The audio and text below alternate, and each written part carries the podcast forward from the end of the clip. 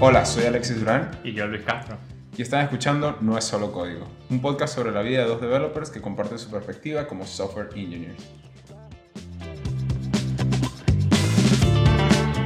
En el episodio de hoy vamos a estar conversando un poco sobre el tema que más nos gusta y más odiamos, que es el síndrome de impostor. Pero yo quiero empezar este tema un poco hablando sobre algo bueno, ¿no? Que es que en mi empresa, a un montón de gente, incluyéndome, nos pusieron un nuevo cargo y a muchas personas lo subieron de cargo. ¡Yay! Eh, Si tuviéramos un productor de sonido en este momento, sonarán como eh, pumps en el baño. Un ta ta ta. Felicitaciones. Exacto, exacto. Sí, sí, Felicitaciones. sería, sería cool, ¿eh? Eh, Ese, De hecho, próximos episodios, un soundboard. Necesitamos comprar uno. Soundboard, eso. De hecho, no fue hasta que tú me comentaste sobre esto que me enteré que existe la terminología de staff engineer. O sea, yo pensé que normalmente era junior, mid, senior y luego venía el tema de principal, pero ahora creo entender, entre comillas, si es que se puede entender esto, es senior staff y luego hay principal, ¿correcto? Sí, sí. En, en cambio, se habla así. Sí, sí, sí, creo que, creo que es así. Yo más o menos estuve un poquito eh, entendiendo la terminología. Ahora bien, dijiste que íbamos a estar hablando sobre el tema de síndrome de impostor, ¿no? Y creo que a Ujú, todos como ujú. developers en algún momento nos pasa. ¿Por qué te pasó a ti? O sea, ya un tipo ya como tú, establecido, con experiencia, o no fue a ti, más o menos como, como viene el tópico. O sea, diría que sí a esa pregunta de cómo me pasó a mí, eh, pero quisiera empezar hablando un poco sobre... Me parece sumamente curioso que de una situación tan buena, ¿no? Como eh, a un montón de mid developers los subieron a senior developers, porque en realidad estaban haciendo ya el trabajo de senior developers. Entonces, Ok. como que simplemente darles el sueldo correcto y también Claro. darles el título correcto. Eh, Les ha pasado en estas últimas dos semanas el hecho de que también han sentido como que mucha angustia y, y muchas ansias al respecto de, uh, no sé si, si realmente debería estar en este cargo, eh, lo estoy haciendo bien, no lo sé.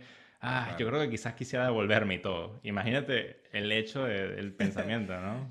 Claro, claro. Yo creo que en Eh, el momento, en el, en el momento que de mi carrera en el que puedo relacionarme más con ese sentimiento, si bien de, de alguna manera siempre a uno lo invade, ¿no? Sentir que, que quizás el mundo es tan grande y hay gente tan talentosa que quizás tú no perteneces a ese, a ese gremio, ¿no? Pero yo creo que el momento que más me afectó, recuerdo estando en Venezuela, eh, en Venezuela son bolívares, obviamente, o bueno, el que no lo sabe, y pues no siempre tienes la oportunidad de ganar en dólares. Y recuerdo que cuando en el lugar donde estaba me hicieron un, un- ascenso y me dijeron, ahora vas a ganar en dólares, es tal cual como dices tú. Es como que es algo muy bueno, pero en aquel momento para mí me afectó brutalmente. Yo no diría, pero, pero ¿cómo? Y es porque dices, sabes, me están dando un beneficio que no todo el mundo tiene, me están dando la oportunidad de alguna manera de estar mejor, pero siento que ahora yo tengo que dar más. Y resulta que acontece que ayer o, o antes de que me dieras la noticia, yo siento que ya lo estaba dando todo. Entonces, ¿qué me queda? ¿Sabes? Y ahí es donde comienza el círculo, como que, pero es que ya no tengo más nada que dar. Pero sientes que tienes que dar algo más. Sí, es un círculo vicioso bastante extraño. Eh, pero bueno, eso, eso es como que una nota así que me pareció curiosa y estamos Claro. trabajando en que esas personas no se sientan de esa manera y también como que ayudando un poco al respecto con lo que sería mi, mi manager y yo también en el equipo al respecto de ese tema. Y estoy seguro que los otros managers en sus otros equipos también están haciendo exactamente lo mismo. Ahora, Claro. si te quieres concentrar en mí y ser un poco yoísta, ¿no? Ok. Eh, creo que me dio un poco esta semana eh, ese, ese síndrome y fue bastante Ok. interesante porque fue como, wow, siento que estoy haciendo un montón de cosas, pero entonces son como que solo relacionadas a mi equipo. Y una de las cosas que te hablan sobre el staff engineer es que afectas a los demás equipos y como que a la tecnología que utilizamos y todo esto. Y fue como esta sensación de, he propuesto cambios en las últimas dos, tres Mm. semanas de Mm. mover la tecnología de nuestra aplicación, pero no he hecho nada al respecto en estas últimas dos o tres semanas. Y es Ya, como... ya te uf, Porque eh, se supone que estas, nuevas, entre comillas, decisiones que se esperan que tomes deberían estar, entre comillas, porque no es que deberían estar, pero a, veces quizás es lo que piensas, on top de lo que ya hacías, ¿no? Exacto. Eh, más, no, no terminas de hacer el switch de que quizás no es reemplazar lo que hacías antes, sino que ahora va a haber una parte que tiene que ser más intencional con estas nuevas decisiones. Y evidentemente, porque eres un ser humano con capacidad finita, pues lo que ya hacías antes se va a reducir de cierta manera. Es algo inevitable. No es, no es que viene de una imposibilidad de hacer el, el rol que ahora, ahora estás teniendo. Pues. Sí, y es curioso porque ya son cosas que ya venía haciendo. No es como que no he influenciado en la tecnología mm. de nuestra aplicación o nuestro backend, mm. nuestra web, etc. Pero el hecho de tener el título y de pensar que en estas últimas tres semanas no he hecho nada con respecto a esas cosas y me he concentrado mucho en mi equipo, ha sido como que un, un catalizador al respecto de sentirme un poco mal sobre ello y decir, uh, creo que necesito, necesito ponerle más empeño a esto. Y justamente esta semana me puse como que un periodo de tiempo de una hora en mi calendario para como que atacar el tema. Ok, ¿cuál es eh, el path de upgrade de una de las cosas que quiero hacer para la app y cómo lo voy a hacer? Y te puedo decir que me senté en la computadora esa hora viendo la pantalla en blanco y fue así como... no salió nada. okay. Sí, eh, eh, a ver, me salieron como que, ok, unas métricas, una cosa, pero cosas que ya sabía, leía la documentación y era como que sí, sí, lo tengo en mi cabeza, pero ¿cómo lo escribo? Y, y, no fue fuerte, eso, fuerte. Yo, yo, yo creo que también una de las cosas es que si bien tienes el poder y se espera que de alguna manera seas como ese supervisor, entre comillas, de estos cambios radicales, y es verdad que la tecnología siempre está cambiando, pero no es verdad que nosotros estamos haciendo decisiones disruptivas cada, o sea, todas las semanas, porque si no, o sea, qué tipo de, de environment de trabajo, ¿no? Entonces creo que también es interesante que tú digas como que no he hecho nada en función a esas nuevas decisiones, porque hay que entender que es natural que no siempre vas a estar tomando esas decisiones tan bruscas, pues, de alguna manera. Sí, totalmente. Y eso es como que lo que me di a entender el viernes cuando como que tomé la decisión de manera cognitiva decir, claro. vamos a calmarnos, literalmente, y, vamos a pensar esto de una manera que tenga sentido. Y eh, como para decirte un poco sobre la decisión que estamos tomando de tecnología, es un cambio que va a afectar cómo escribimos la aplicación eh, en el mediano plazo, o sea, dos, tres meses, en tecnología mediano plazo, dos, tres meses. Eh, y va a ser un cambio radical para la vida de los developers dentro de Cameo. Entonces también eso como que le añade un poco de presión y es como que, no, no, cuando presente este, este esquema de cómo lo vamos a hacer y cuál es el camino hacia cada uno de los pasos, tiene que ser perfecto. Y entonces es como que ese, esa búsqueda de perfección es lo que esta semana me hizo sentir fatal.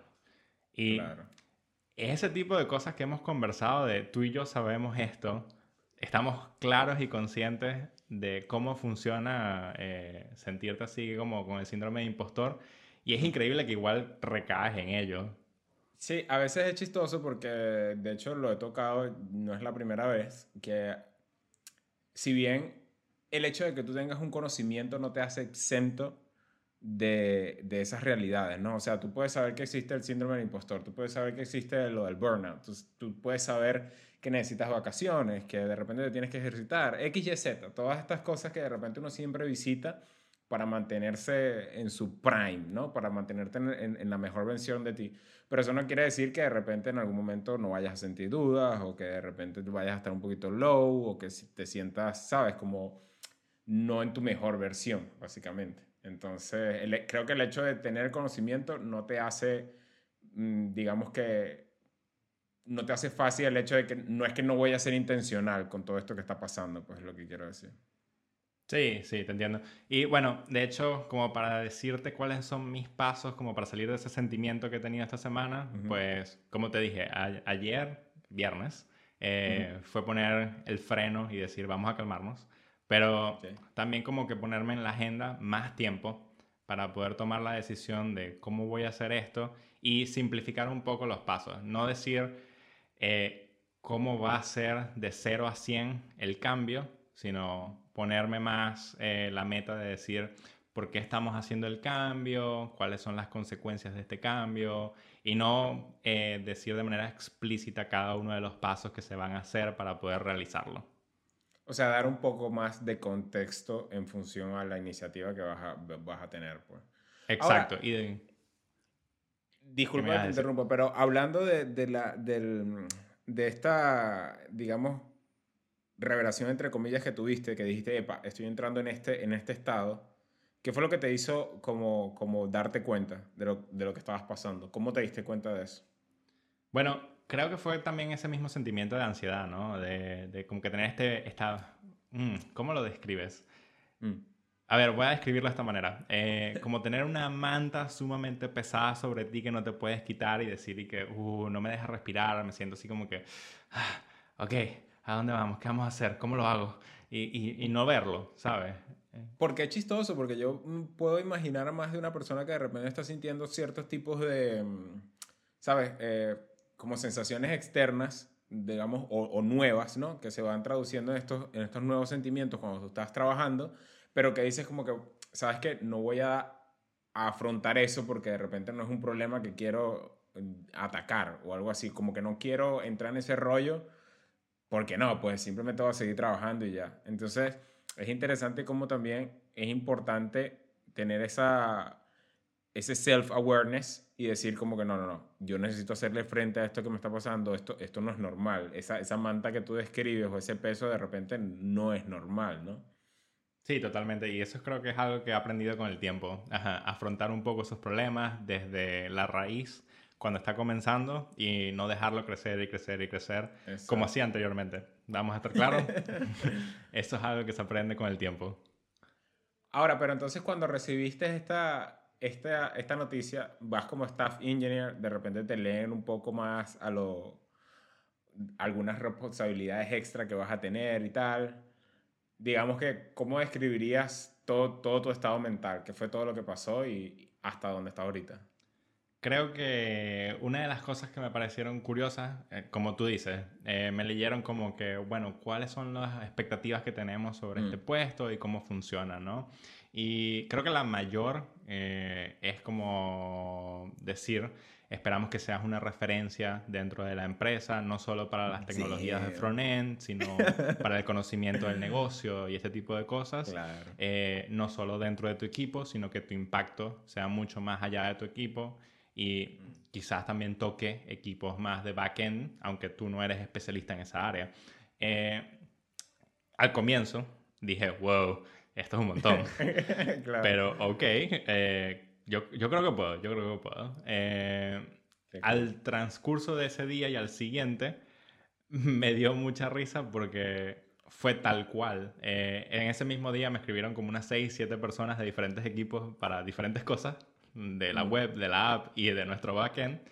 Y luego al día siguiente me escribieron un par de leads developers sobre unas cosas relacionadas al negocio y cómo lo estaban haciendo con lo que nosotros tenemos como que un servicio que es como medio puente entre dos equipos y cómo mm. lo estamos manejando nosotros, etc.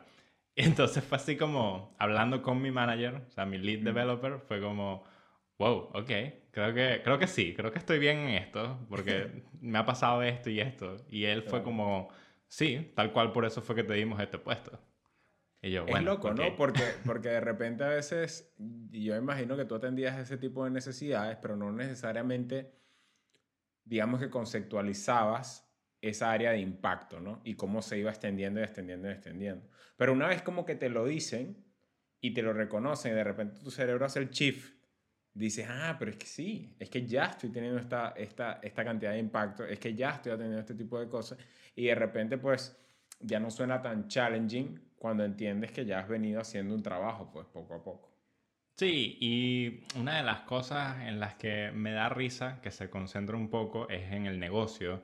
Y el negocio como tal es algo que esperarías que todo el mundo entienda, no importa qué tanto tiempo tienen en la empresa, ya sea si tienen dos semanas, etcétera, porque no solo el negocio me parece que es sencillo, eh, también es algo que hacemos como bastante hincapié en el onboarding process de cómo funciona, por qué lo hacemos, cómo lo hacemos y cuáles son los actores en el proceso.